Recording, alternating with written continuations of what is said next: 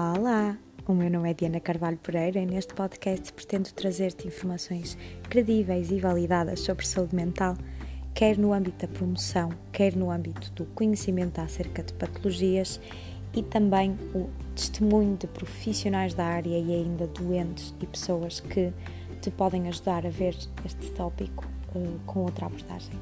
Espero que gostes e que me dês o teu feedback sempre que possível. Estamos juntos para provar que a mente também dói e não há problema nenhum.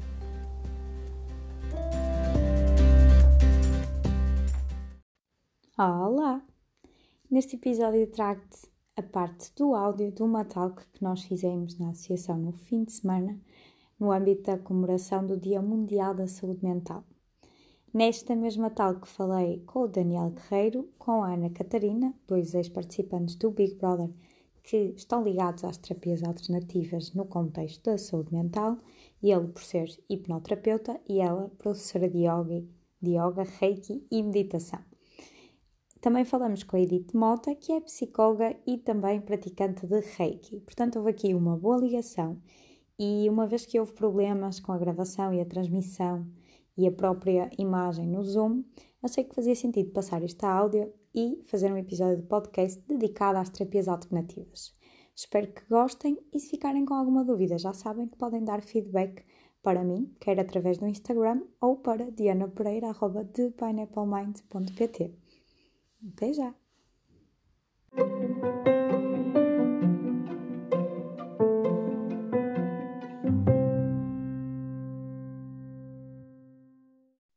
Nesta tal que nós vamos falar sobre a importância das terapias alternativas e uh, falar um bocadinho sobre a existência delas e o facto de poderem ser um complemento muito positivo para algumas pessoas. Obviamente que quando falamos em terapias alternativas, abrem-se sempre discussões que têm que ver com a eficácia das mesmas. Ora, um, nem tudo o que são terapias alternativas estão validadas, ou seja, há muitas delas que têm um impacto muito positivo e que efetivamente já são validadas pela ciência. Outras que não sendo validadas funcionam em algumas pessoas. Ou seja, nós nunca podemos dizer que algo uh, é verdadeiramente ineficaz, tem eficácia em algumas pessoas, por muito que não existem, existam ainda estudos. Eu lembro-me, por exemplo, estudante de medicina, eu tive uma opcional de acupuntura e o meu professor muitas vezes me dizia: Isto funciona, não se percebe muito bem como, mas funciona. Ou seja, nós ainda não somos capazes muitas vezes de perceber como é que este tipo de terapias funcionam. Mas a verdade é que tem um impacto muito positivo em algumas pessoas e é por isso que também quisemos promover esta talk para falar sobre algumas destas terapias alternativas ou menos convencionais e o impacto que podem ter na saúde mental.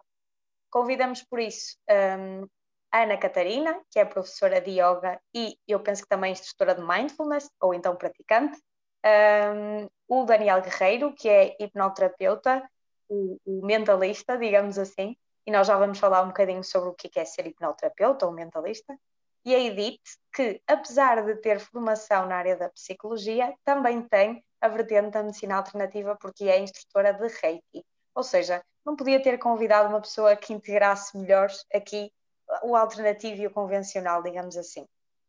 Eu vou estar aqui a moderar sou estudante de medicina do sexto ano, ou seja, também represento o convencional, apesar da minha ligação uh, também e, gosto pela, pelas terapias alternativas, também pratico mindfulness, também faço yoga, portanto também gosto muito destas, destas coisas que também nos fazem sentir bem, independentemente de serem ou não um, convencionais, digamos assim.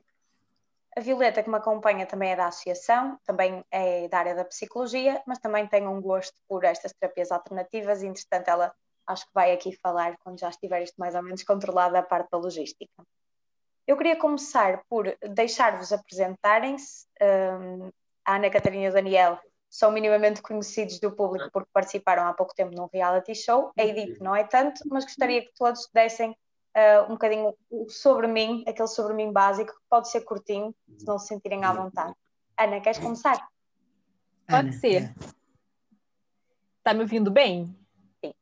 Muito bem. Quem? É Ana Catarina. Sim, então tá, então eu vou começar. Meu nome é Ana Catarina, sou instrutora de yoga, é, de meditação também. É, eu já pratico há 13 anos, eu acho que já 13, já no 10 já parei.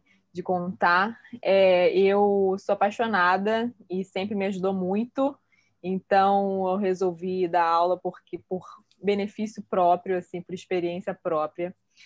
É, sou também é, mestre em Reiki. Ana, disseste que eras instrutora de yoga, de Reiki e entretanto ficaste por aí. Queres continuar?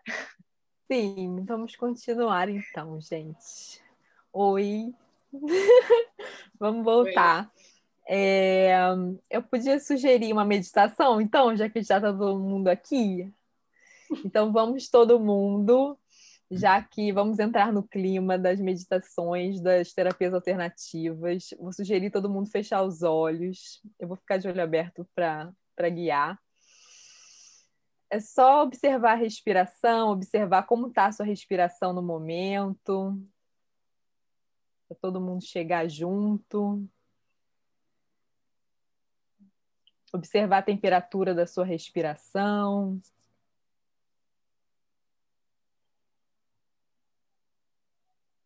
Escutar os sons ao redor, sem julgamento.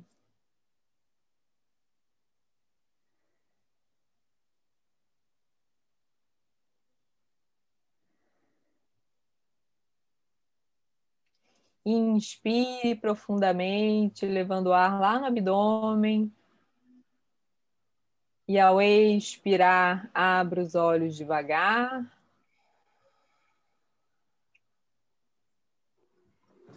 Sabe sempre bem. Primeiro, queria agradecer o convite, Diana. É sempre um prazer falar sobre terapias alternativas, sobre o yoga. E um, vou me apresentar para quem não me conhece. Meu nome é Ana Catarina, sou instrutora de yoga, meditação e também sou mestre em reiki. É, eu queria falar um pouco sobre o meu trabalho o meu trabalho é muito sobre isso, sobre a realidade, né? Sobre trazer é, a mente o espírito para o corpo, né? O yoga é isso, é união, é trazer a gente para a realidade. Então, esse é o meu trabalho, eu acho muito importante hoje em dia, é, no momento que a gente está vivendo, a gente se conectar com o agora e com o presente. Então, vou deixar os meus colegas falarem. E essa é a minha introdução. Ah, eu queria também falar um pouco, aproveitar o espaço e a oportunidade para falar, para conectar o Dia Mundial da Saúde Mental com o Dia Nacional da Luta contra a Violência à Mulher, sobre a importância é, falar sobre que a violência não é só a violência física, mas a violência psicológica e alertar também as mulheres que se sentem violentadas psicologicamente para falarem, não ficarem caladas, denunciarem isso, que se sentirem de alguma forma abusadas. Não, isso não é normal, não é normal a gente se sentir é, oprimida, triste, desvalorizada e que a gente não é a Edith, a gente não é psicóloga do, dos nossos parceiros, dos nossos namorados. Se os nossos parceiros precisarem de ajuda, é, procurem a Edith, que não é a nossa função curar nenhum malefício dos nossos parceiros. Então, essa é a nossa mensagem. Muito obrigada, Diana, pelo convite. Obrigada eu, Ana, por teres aceito e falaste aí da questão da violência das mulheres, que sabes que também sou sensível a ela e nós queremos futuramente organizar também atividades nesse sentido e esperamos também contar contigo para isso. Daniel, queres te apresentar também? Vou dar a primeira luz à Edith, não é? Senhoras não. primeiro. Olá, ok, Ana, cavalheiro. Ok, senhor cavalheiro. Dona Edith, queres te apresentar? Sim, olha, olá a todos. Em primeiro lugar, também agradeço o convite, Ana, pelo simples facto de estar aqui e poder partilhar um bocadinho da minha experiência, mesmo que esta seja ainda um bocadinho principiante, não é? Estou a iniciar, mas é sempre muito bom estar aqui, principalmente também porque vou ter estes dois grandes convidados com quem posso trocar informações e é sempre bom aprendermos um bocadinho mais uh, com eles. Mas pronto, dito isto, dito isto, eu chamo-me Edith, Sou mestre de Psicologia Clínica, no entanto, com um carinho muito especial e ligada à área também da Psicologia Positiva e Promoção de Saúde Mental. E também sou praticante de Reiki, ok? Ainda não cheguei ao nível do, da Catarina, ainda não sou mestre, mas, mas o Reiki faz parte da minha vida. É, bem, e, e, é isto. Não sei se queres que eu te diga como é que estas duas vertentes entraram já na minha vida ou se o Daniel quer se apresentar primeiro. É isso. Deixa o Daniel se apresentar primeiro e depois integras okay. isso na, nas perguntas. Pode ser? Está bem, eu vou tentar.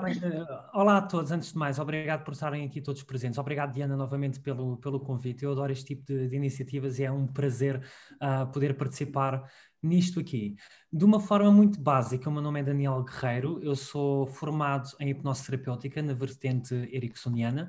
Um, concluí a minha formação por volta de 2015, desde aí que eu tenho exercido hipnoterapia, tenho também ligado muito à área do desenvolvimento pessoal.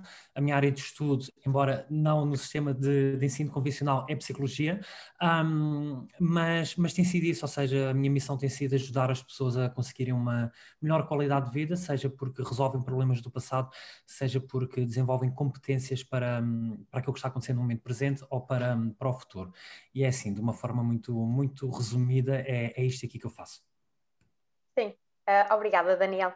Um, eu já disse no início, mas entretanto entraram algumas pessoas e eu gostava de voltar a reforçar que as terapias alternativas e menos convencionais, apesar de menos conhecidas de algumas pessoas e de muitas as porem em causa, são práticas que funcionam para muita gente e que têm um impacto muito positivo na vida de muitas pessoas. Por isso mesmo, não devem ser desacreditadas à partida sendo que, por às vezes não existirem estudos que validem uh, essas terapias, não quer dizer que elas não funcionem com muitas pessoas. Um, eu gostaria por, de, de, começar por perguntar como é que vocês descrevem a importância do que fazem. E aí podem explicar também o que é que efetivamente fazem no, na vossa atividade diária, digamos assim. Podemos começar na mesma plana, Catarina? Posso pedir para você repetir a pergunta que eu estava ajeitando a luz? Sim, sim. É, basicamente, eu queria que tu me explicasses é, como é que é, descreves a importância daquilo que fazes e, ao descreveres isso, explicares aquilo que tu costumas fazer no dia a dia, enquanto instrutora de yoga, meditação e uhum. mestre de reiki. É, eu acho que eu vou me especificar mais o yoga, que é o que eu trabalho mais no momento. É, eu acho que hoje em dia, né? Hoje em dia eu vou vou generalizar assim para o que vem acontecendo já há alguns anos, que é a desconexão que a sociedade faz da mente com o corpo, né? É muito valorizado assim os livros, o intelecto e, e a gente dá pouco valor ao corpo.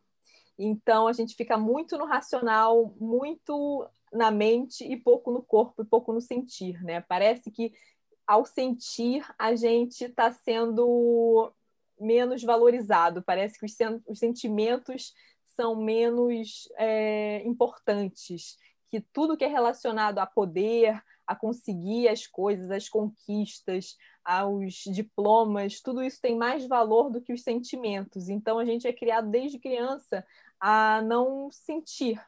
E o meu trabalho é muito voltado para para a pessoa voltar a sentir, simplesmente isso. E, e, o yoga tem muito isso, é a, é a reconexão com o corpo. Então, nas minhas aulas, as pessoas simplesmente sentindo a respiração, sentindo o corpo vibrar, sentindo os pés no chão, sentindo é, a torção, sentindo que ela não consegue é, botar as mãos no chão, eu sentindo que ela não é tão flexível assim. Ela começa a se reconectar com o corpo e, com isso se reconectar com as sensações e começa a sentir, sentir os sentimentos, né? Que nada mais são que sensações. É, ela começa a se sentir viva novamente. Então, meu trabalho é muito isso. E no dia a dia é isso. Minhas aulas é fazer com que você se sinta mais vivo, se sentir, ou seja, sentir na realidade, trazer o estado de presença. Muito bem, Ana, obrigada. Daniel, como é que tu descreves a profissão de hipnoterapeuta e o que é, é aquilo que tu costumas fazer no teu dia a dia enquanto profissional da hipnoterapia? Olha, hum, eu olho para a hipnoterapia nesse sentido como mais um caminho, ou seja, eu não vejo a hipnoterapia como mais ou menos eficaz, melhor ou pior do que outras terapias, sejam elas alternativas ou, ou convencionais é apenas um caminho que as pessoas escolhem. Há pessoas que optam por fazer consultas de psicologia, há pessoas que optam submeter-se à terapia de reiki, biomagnetismo. Eu acho que depois cada pessoa desenvolve a sua própria preferência, um, ou até mesmo a terapia que se com a qual se identifica mais. Um, no mundo da hipnoterapia, basicamente aquilo que eu faço quando, quando tenho as pessoas em consultório é conduzir as pessoas até aquilo que nós chamamos um estado de transe ou um estado alterado de, de consciência e utilizar esse mesmo estado para benefício da, da pessoa, seja para resolver uma fobia, um trauma, uma depressão, seja para alguma prova que a pessoa vai, vai ter, seja para desenvolver alguma qualidade que a pessoa já, já tenha. Mas basicamente é isto aqui, ou seja, enquanto em algumas terapias nós trabalhamos que a pessoa praticamente desperta. Na hipnose nós trabalhamos com a pessoa em transe porque é um estado de consciência que a pessoa está mais sugestionável, ou seja, mais facilmente ela aceita sugestões, não existe tanto aquela mente crítica de analisar tudo ou de rejeitar as sugestões que, que são apresentadas e, e a hipnose tem sido cada vez mais, infelizmente, um, tem ganhado cada vez mais credibilidade em Portugal, porque realmente funciona muito bem, mas é importante mencionar isto aqui, não há nada que funcione 100% do tempo, nem, 100%, nem com 100% da, das pessoas. Eu felizmente tenho tido muito sucesso no, no, meu trabalho, tenho sempre casos de insucesso como qualquer outra pessoa tem, mas para além da hipnose, eu utilizo também muitas ferramentas de coaching, de desenvolvimento pessoal, eu sou um terapeuta, na verdade, um bocadinho estranho, porque eu não me limito a ter as pessoas sentadas numa, numa poltrona a ouvir a minha voz assim, um bocadinho mais grave, como se eu estivesse no Oceano Pacífico.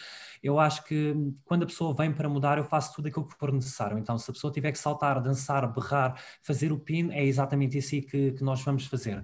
Portanto, ao longo destes últimos anos, embora eu tenha-me formado em hipnoterapia, um, o facto de eu estudar psicologia, desenvolvimento pessoal, coaching e outras ferramentas, eu acabo por agregar tudo isso nas minhas consultas e no, nos meus eventos, um, porque acho que quanto mais ferramentas nós tivermos, mais flexíveis nós nos tornamos. E é isto, e, e de novo, um, quem me escolhe a mim escolhe apenas um caminho, como poderia escolher um psicólogo, como poderia escolher um psiquiatra, e todos eles são válidos, cada pessoa deverá entender o que é que funciona melhor para, para ela. Exatamente. Edith, queres falar-nos agora sobre a conciliação da psicologia com o Reiki e como é que as duas têm importância na tua vida? Sim, olha, uh, antes de, de, ir, de ir direto a esse assunto, eu queria dizer um bocadinho como é que as duas surgiram na minha vida. Ou seja, simplesmente porque eu sou apaixonada pelo ser humano e pelo seu desenvolvimento e porque eu queria mudar o mundo, ou seja, eu queria mudar o mundo para uma sociedade melhor. Sabem aquela sociedade que parece perfeita nas redes sociais e em que tudo é belo e bonito? Eu queria trazer um bocadinho disso para o mundo geral, para o mundo, para a sociedade em que nós vivemos no dia a dia. Eu queria passar na rua e ver mais sorrisos do que aquela cara apática e monótona que se vê no nosso dia a dia. Eu queria ver mais abraços do que discussões e então foi, foi mais por aí, foi por eu querer, eu, eu pensar o que é que eu poderia fazer para mudar, não é o mundo, como é óbvio, mas pelo menos uma pessoa, ok? E então eu comecei a ler, e claro, obviamente devido a grandes influências de pessoas positivas que passaram na minha vida, que a psicologia, nomeadamente a psicologia positiva, e o Reiki chegaram até mim. E, e, então é basicamente isso. As duas complementam-se, ok? Uma não é alternativa da outra, uma pode ser o complemento da outra. E acho que o grande problema, às vezes, da falta de adesão às pessoas a estas, a estas terapias alternativas é mesmo simplesmente devido ao seu nome. Ou seja, elas não deviam ser alternativas, elas deviam ser terapias complementares. E se calhar, assim, a pessoa aderia mais, porque não tinha tanto preconceito, pronto, e essas coisas todas que a sociedade, assim, que ainda é um bocadinho fechada, tem. Uh, considero bastante importante aquilo que nós fazemos e que toda a gente faz. Porquê? Porque me muda, mudou a mim e muda a vida de outra pessoa. Ou seja, se nós conseguirmos ser catalisadores de mudança na outra pessoa, nós vamos automaticamente transmitir um sentimento de felicidade também para nós, porque assim, o ser humano é um ser muito influenciado e então se nós podemos influenciar uh, o outro ser humano, a outra pessoa, porque influenciar então, em antes de influenciarmos de forma negativa, eh, influenciá-lo então de forma positiva. E então o meu objetivo era esse, não é? Era influenciar sempre o ser humano, ver em mim uh, aquilo que queria ser. Claro que eu também tenho problemas, como toda a gente tem, obviamente. Aliás, eu antes de ir para aqui estava super ansiosa. A meditação da Ana Catarina ajudou um bocadinho, porque isto é o meu primeiro direto com tanta gente, uh, por isso ajudou muito. E, e basicamente é isso, ou seja, uh, eu tenho problemas, mas o segredo está que eu consigo lidar com eles, ok? É, é, é, simplesmente essa diferença. Então, se nós conseguirmos ser os catalisadores de mudança de alguém, vai-nos transmitir também felicidade, ou seja, nós vamos estar a ajudar o outro a querer mudar a sua vida, porque nós automaticamente não mudamos a vida de ninguém, nós apenas influenciamos ou orientamos nessa mudança, e, e, e, automaticamente vai nos fazer também bem a nós, e, e, é basicamente isso. E claro que nós, para ser catalisadores de mudança de alguém, temos que nos mudar primeiramente a nós, ok? Porque há muita gente que quer ser catalisador de mudança de outra pessoa, mas não se quer mudar, isso é completamente errado. Eu tive que desenvolver, desenvolver o, meu, o meu pessoal, eu tive que mudar as minhas rotinas, eu tive que mudar a minha vida para mudar os meus resultados. E, então é basicamente isso, eu acho extremamente importante porque me traz também a minha felicidade e eu e um obrigado da outra pessoa até pode ser, até pode não ser verbal, entendem? Pode ser transmitido através de um abraço, de um olhar. É, é gratificante e isso para mim tem a, a, maior importância do mundo. É basicamente Obrigada, isso. Edith. A tua energia é contagiante também. E eu gostaria só de colocar aqui um apontamento da, da estudante de medicina aqui da conversa, porque um, muitas vezes estas terapias são uh, discutidas, especialmente pelas pessoas que são da medicina convencional, digamos assim, da medicina convencional ou da psicologia convencional. A verdade é que, mesmo dentro da psicologia, existem diferentes vertentes de orientação terapêutica, ou seja, existe psicoterapia, existe psicanálise, existe, pronto, a Edith aí pode ajudar mais do que eu, mas existem várias vertentes. E dentro da medicina, por exemplo, nós também temos diferentes especialidades e um médico de família pode ajudar no contexto da saúde mental, assim como um psiquiatra pode ajudar, assim como um médico de outra especialidade, se tiver humanismo suficiente na altura certa, pode também ajudar. E um, o que eu queria com isto dizer é que nós não podemos generalizar, já foi aqui dito, uh, o que nós não nos podemos esquecer é que existem diferentes tipos de patologias e o que é verdade para patologias mais leves, como depressão ou ansiedade, pode não ser verdade para patologias mais complexas, como distúrbios esquizoafetivos, esquizofrenias, transtornos de personalidade, uh, patologias em que é muito mais difícil as pessoas terem qualquer tipo de resultado com terapias alternativas, porque numa primeira fase têm que se estabilizar em termos neuroquímicos, digamos assim, e algumas dessas doenças são mesmo crónicas e as pessoas têm impactos em toda a vida.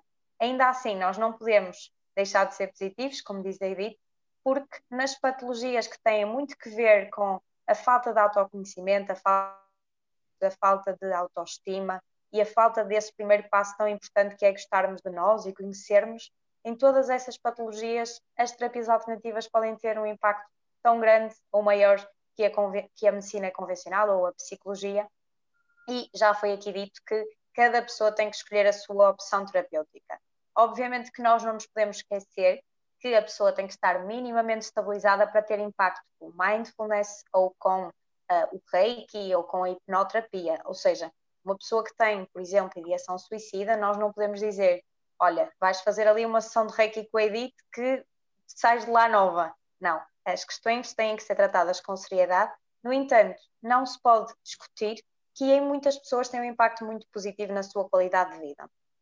Por isso mesmo, eu queria perguntar à Ana Catarina o que é que ela acha, porque é que ela acha, aliás, que estas terapias ainda são vistas com maus olhos por algumas pessoas, ou seja, porque é que as pessoas indagam ainda sobre, sobre a, a veracidade ou, ou a verdade destas terapias. É, eu queria complementar o que você falou, né, sobre que eu, eu acho que que é super, é exatamente isso que você falou, que as terapias alternativas é, complementares servem para complementar também os outros tratamentos. As pessoas que têm necessidade de tomar medicamento têm que continuar assim tomando medicamento, têm que continuar assim com acompanhamento médico e as terapias alternativas elas ajudam muito complementando o acompanhamento médico. Isso não tem dúvida, elas só melhoram, né? Então, eu acho que é, é, um, é um combo também para quem né, não é assim, ah, vou jogar meu remédio no lixo e vou fazer reiki, né? Eu acho que é um complemento, né? Porque a medicina está aí também para ajudar é, nas terapias alternativas, porque a gente tem que ser muito lúcido quando a gente cuida da nossa saúde. E em questão de quando as terapias alternativas são em relação a ser mal vista, é, eu acho que primeiro a pessoa tem que experimentar para poder falar, né? Então, é aquela coisa, eu sempre falo da, da em relação muito à meditação, né? A, a visão de mindfulness, né? quando eu fui para quando eu estudei lá na Tailândia, né, no monastério, é muito é muito isso, né? Primeiro a visão budista é experimenta, né? Ninguém, não é uma seita que você vai falar, vem aqui, você tem que fazer. Não, experimenta e com seus próprios olhos você vê se vai funcionar ou não. Senta, medita e, e vê. Se você achar que não funcionar, aí você tudo bem, você fala mal. Agora, primeiro experimenta. Então, essa acho que é o meu convite: é primeiro experimenta, depois fala mal. Exatamente. Edith, queres acrescentar alguma coisa?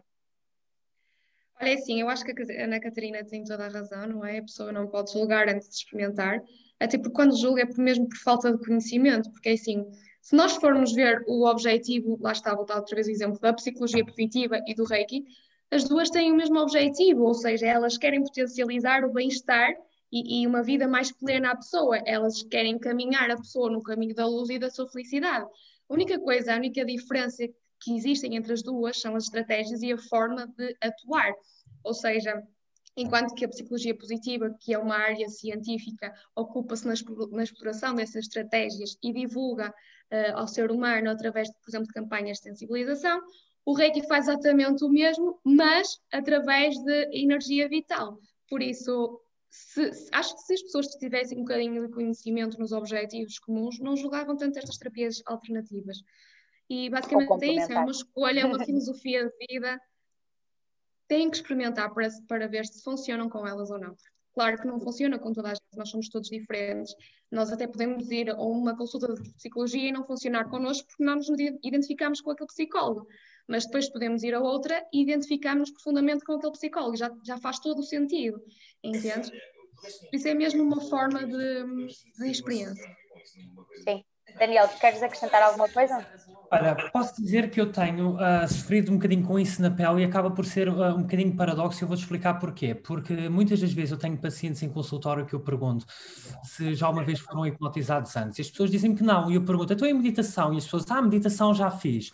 E a meditação e a hipnose são exatamente a mesma coisa, a forma como são guiadas, só que a meditação está muito centrada para o desenvolvimento. Claro, hipnose saúde ah, Então vai, bem, então... Oh, bem, eu, pedia, eu pedia que desligassem os microfones novamente, quem está a ouvir a talk, porque senão vamos ter problemas novamente com a conversa.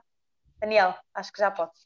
Pronto, estava a dizer que, hum, e no entanto, a meditação e a hipnose são exatamente a mesma coisa, atingem o mesmo estado de transe, é só porque a meditação está mais guiada para o eu uh, do, do, próprio desenvolvimento, enquanto que a hipnose depois acaba por ter outra vertente. Tens que ouvir. Oh, Cadilo, pode só desligar o... Ah, está ela, já está, obrigado. Um... Mas, pá, mas eu acho que um dos nossos grandes problemas enquanto seres humanos são os rótulos. Nós colocamos rótulos nas coisas e tomamos decisões relativamente ao que é que as coisas significam. É, é o clássico da criança, certo? Que diz que não gosta da sopa e nem sequer uh, aprovou.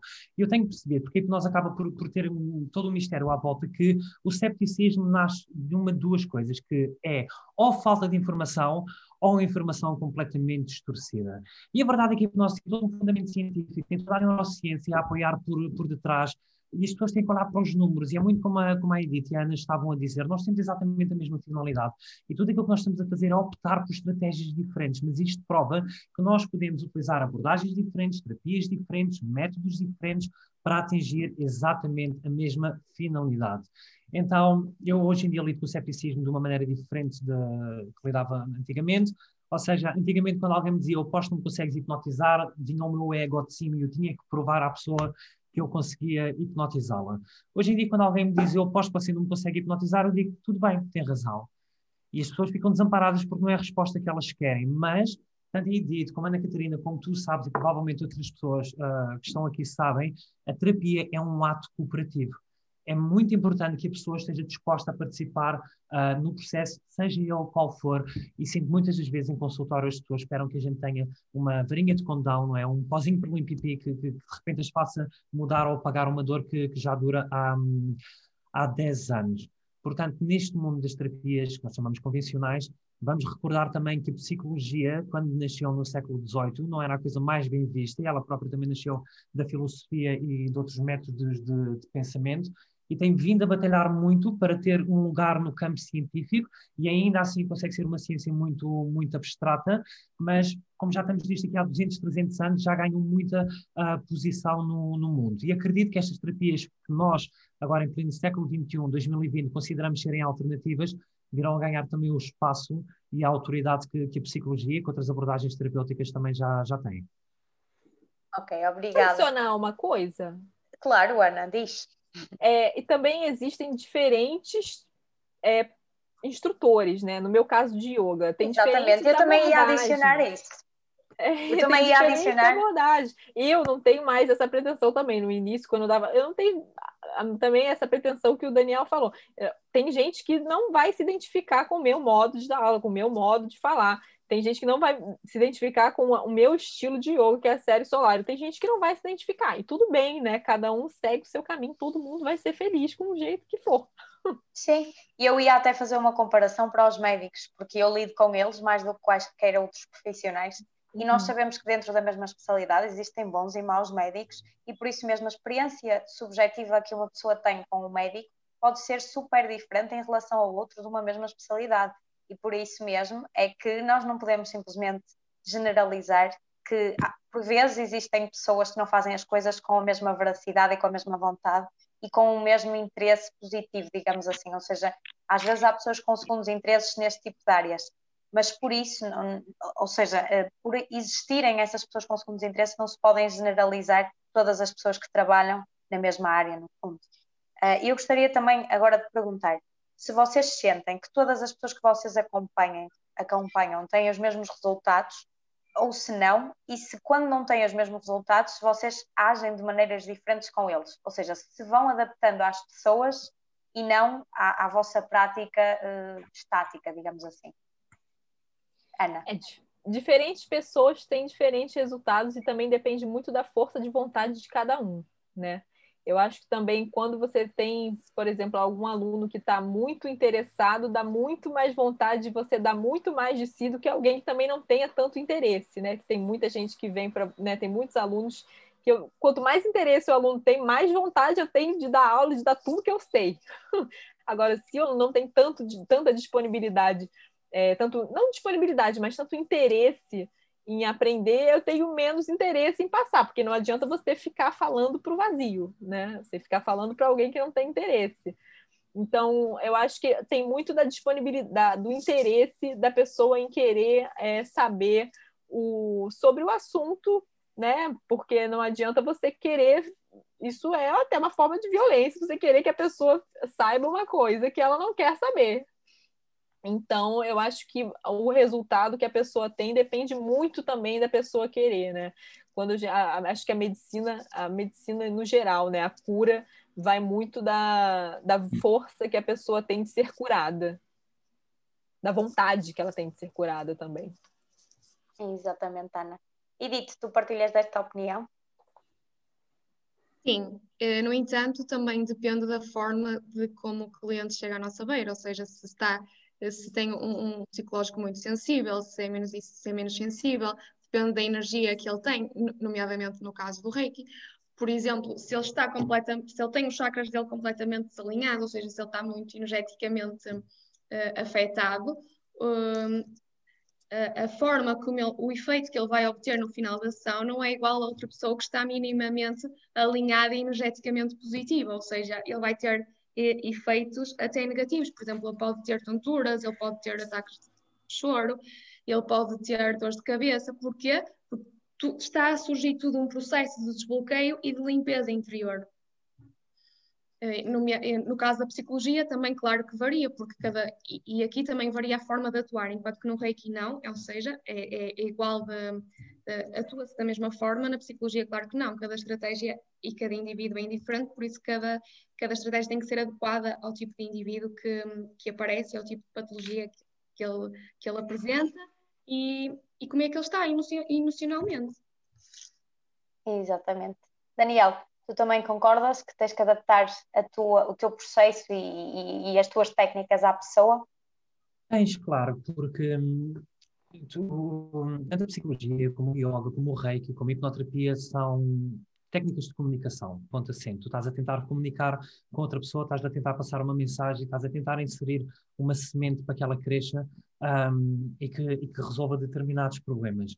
E nós temos aqui que dividir uh, duas vertentes, que é uma é a personalidade do, da pessoa e outra é o cérebro.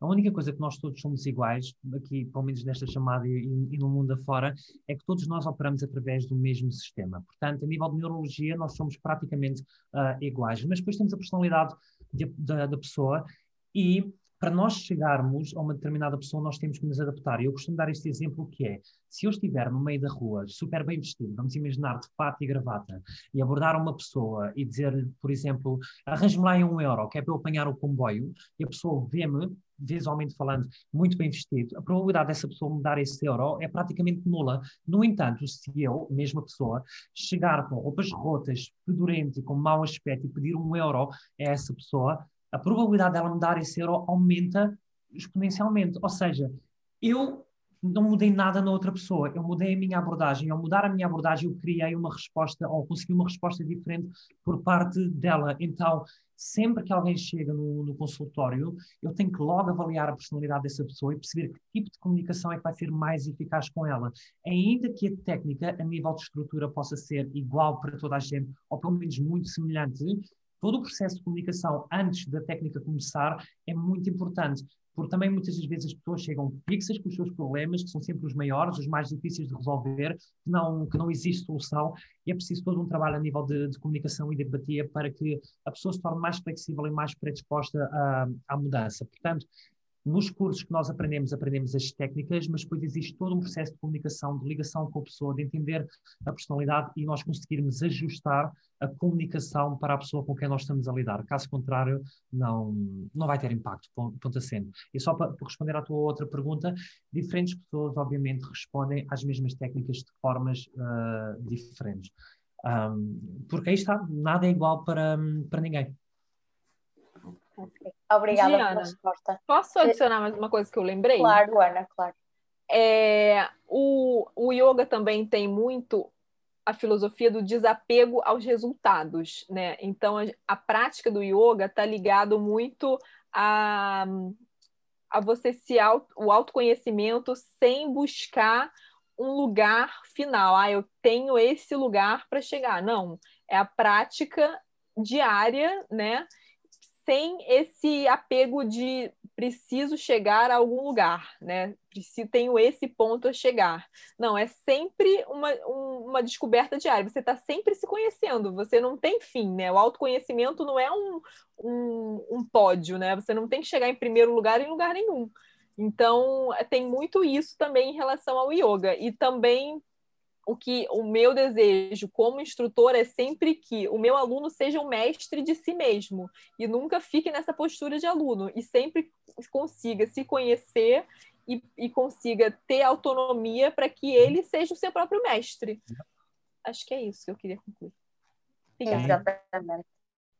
Bem, uh, eu vou-vos confessar uma coisa. Nós estamos a receber centenas de mensagens de pessoas que estão um bocadinho tristes porque não estão a conseguir ver a live e nós também estamos com algum stress associado por causa disso. Então eu vou fazer uma última pergunta e deixava aqui o desafio, se vocês aceitam participar numa live uh, para completarmos o que dissemos aqui hoje. Esta vai para o nosso YouTube e as pessoas vão poder ver, uhum. mas só para dizermos às pessoas que elas vão ter mais um bocadinho uh, no outro dia, com a certeza que conseguimos transmiti-la para o Facebook, para que as pessoas Sim. não fiquem tristes. Pode ser?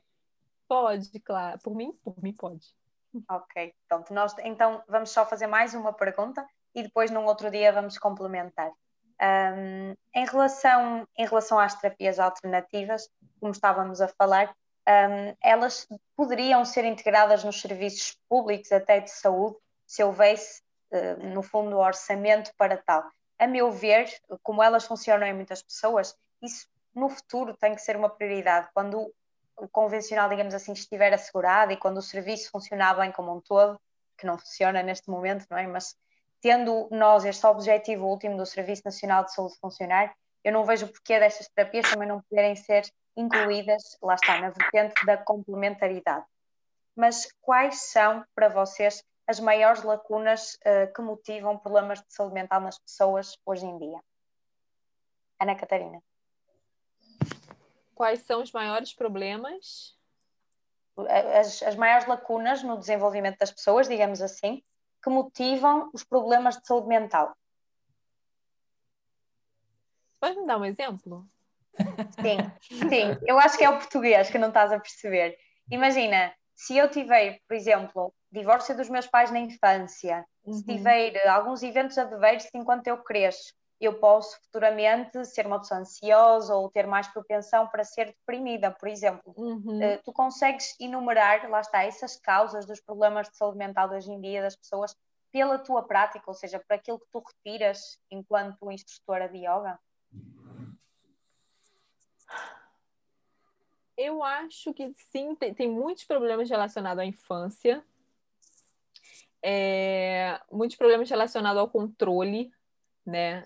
A, ao controle da vida uma das, uma das outras, né? Tem muito isso, muito problema relacionado a relacionamento. É, muito problema relacionado ao próprio corpo, principalmente comigo, eu acho que eu vou focar mais ao corpo, né? A desconexão do corpo, que as pessoas chegam, elas não sabem onde fica a bacia. Eu falo para elas levarem, elevarem a bacia e elas elevam o peito. Então elas não têm essa as pessoas chegam muito desconectadas com o próprio corpo. Então, é, é muito comum as pessoas não, não é, as pessoas não estão no corpo. Então, acho que o desafio da minha vida é realmente trazer as pessoas de volta para o corpo, porque parece que as pessoas elas não, não estão presentes. Elas estão vivendo, mas elas não estão conscientes da respiração, elas não estão conscientes que elas estão habitando um corpo, que elas estão pisando no chão. Então, o que eu mais vejo como instrutora de yoga é realmente essa desconexão do, do, presente mesmo das pessoas. Elas estão tão na cabeça, tão na mente, que elas esquecem que elas têm um corpo. Exatamente, Ana. Um, Edith, queres acrescentar alguma coisa? Olha, sim, eu acho que a maior lacuna, uma das maiores lacunas, é o facto de as pessoas não utilizarem a sua inteligência emocional, ou seja, não terem consciência das suas emoções de, dos, e dos seus problemas, então tentam fugir do seu problema e daquilo que realmente lhe causa sofrimento. Uh, além disso, também é pelo facto de elas não utilizarem, por exemplo, a maior ferramenta que têm e que é gratuita, que é a nossa respiração. Ou seja, nós quando respiramos profundamente, o que é que está a acontecer? Nós estamos a, a levar oxigênio a, a, a, todo o nosso corpo e principalmente ao nosso córtex frontal, que é onde está a nossa inteligência emocional. Ou seja, se nós respirarmos, nós estamos a ativar essa inteligência e nós estamos a agir, nós estamos a ter consciência de, de tudo aquilo que nós, nós, que nós estamos a passar, das nossas emoções, das nossas situações que nos causam dor. E nós não devemos fugir disso, nós não devemos fugir dos nossos medos, nós devemos enfrentá-los, nós devemos detectar uh, aquelas circunstâncias que, no, que nos causam mal-estar para então conseguir intervir nesse aspecto. Uh, outra lacuna também, e que vai um bocadinho uh, ao encontro daquilo que eu já disse, é, por exemplo, o simples facto das pessoas lá está, estarem demasiado focadas no problema e não nas suas soluções. Uh, estarem, por exemplo, muito focadas simplesmente no seu futuro, em alcançar aquilo que ainda querem alcançar, em vez de estar a viver o seu presente e de agradecer tudo aquilo que já conquistou. Uh, e por isso acho que, acho que são essas, existem muitas mais, não é? Mas essas acho que sim, que são as principais. Se a pessoa estiver focada realmente no seu presente e de agradecer aquilo que já conquistou, porque antes não tinha, mas agora já tem, e pode ser grato por isso, em vez de estar focada no seu futuro, o que vai causar stress e frustração. Por isso, pronto, acho que assim, se a pessoa for um bocadinho consciente de utilizar, lá está, a sua mente, a sua inteligência emocional, resolveria muitas, muitas doenças e proporcionava às pessoas uma melhor saúde mental e, consequentemente, uma saúde física. Obrigada, Edith. Daniel, queres acrescentar alguma coisa a esta questão?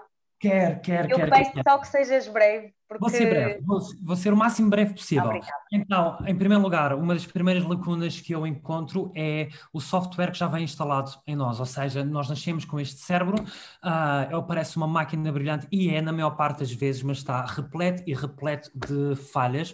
Uh, a maior parte do cérebro continua a tomar conta da nossa vida, é, parte é o cérebro reptiliano e o sistema límbico, uh, portanto, continua a reagir a muitos impulsos que hoje em dia não são congruentes uh, com a altura em que o nosso cérebro se, se formou.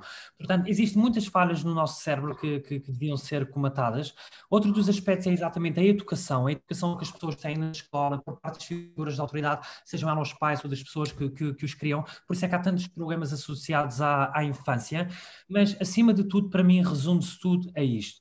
É, nós temos uma enorme escolaridade desde a pré-creche, vamos imaginar, até ao secundário, eu não estou por aqui universidades, e não te entregam nem uma única vez um livro ou uma aula acerca de como é que o teu cérebro funciona.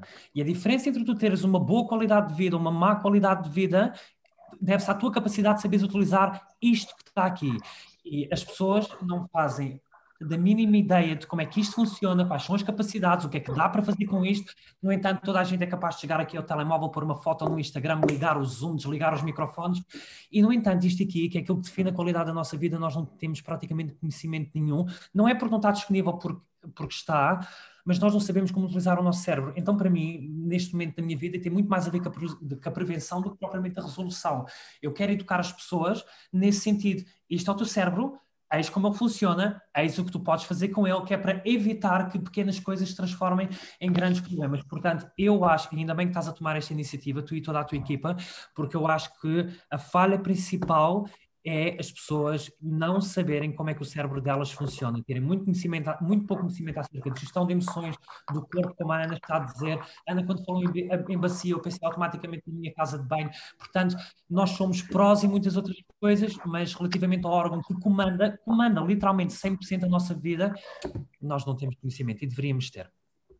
Exatamente, eu partilho essa opinião, não fosse eu uma apaixonada pela neuropsiquiatria e não só a psiquiatria, precisamente por saber que tudo o que é estrutural e funcional e disfuncional, digamos assim, condiciona a patologia, muito mais do que as pessoas pensam. Ou seja, se elas pesquisarem um bocadinho, uh, vão perceber como é que nós podemos exponenciar a nossa saúde mental, como é que nós podemos ser melhores, ter mais memória, ter mais capacidades, ter mais capacidade de decisão, ter mais, ter mais tudo, no fundo, ser mais completos. Portanto, mais controle. Que, Dás-me só para dizer uma coisa. Sim, go, Daniel, diz lá. Uma das rotinas que eu faço com hipnose é anestesia hipnótica, em que literalmente eu atravesso uma agulha na mão da pessoa deste lado ao outro e a pessoa sente zero de dor. E há tantas pessoas com dificuldade em acreditarem nisto que aquilo que nós conhecemos hoje em dia como medicina convencional, em que existem os anestésicos para retirar a dor, é muito recente na história da humanidade. Durante milhares ou milhões de anos, dependendo da vossa crença, a nossa mente já, já suportava amputações, operações, feridas e era capaz de se aliviar da dor. Então, quando eu faço esta demonstração, é impressionante a quantidade de pessoas que ficam boquiabertas porque não entendem como é que a mente é capaz de produzir tal fenómeno. E como produz este fenómeno, produz outros. Mas pronto, isto estava pano para mangas, eu vou-me calar já.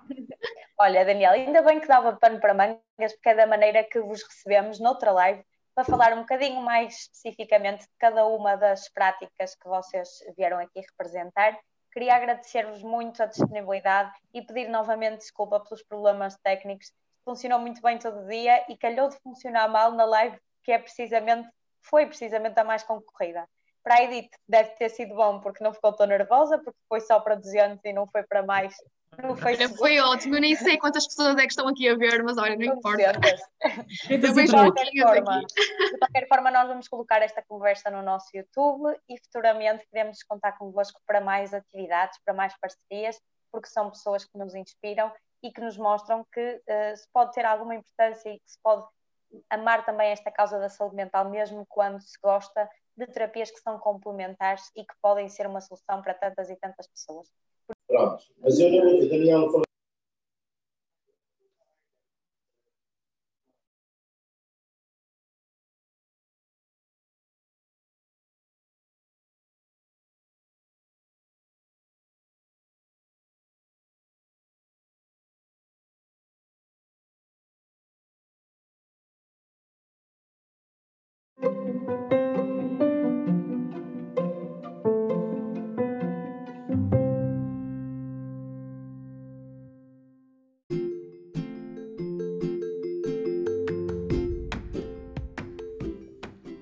Eu lamento se houveram algumas interferências. Eu tentei cortar essa parte, não sei se ficou a 100%, perceptível, mas eu acho que foi uma conversa muito rica e que pode ajudar algumas pessoas a perceberem a importância destas terapias alternativas ou complementares ou menos convencionais no contexto da saúde mental.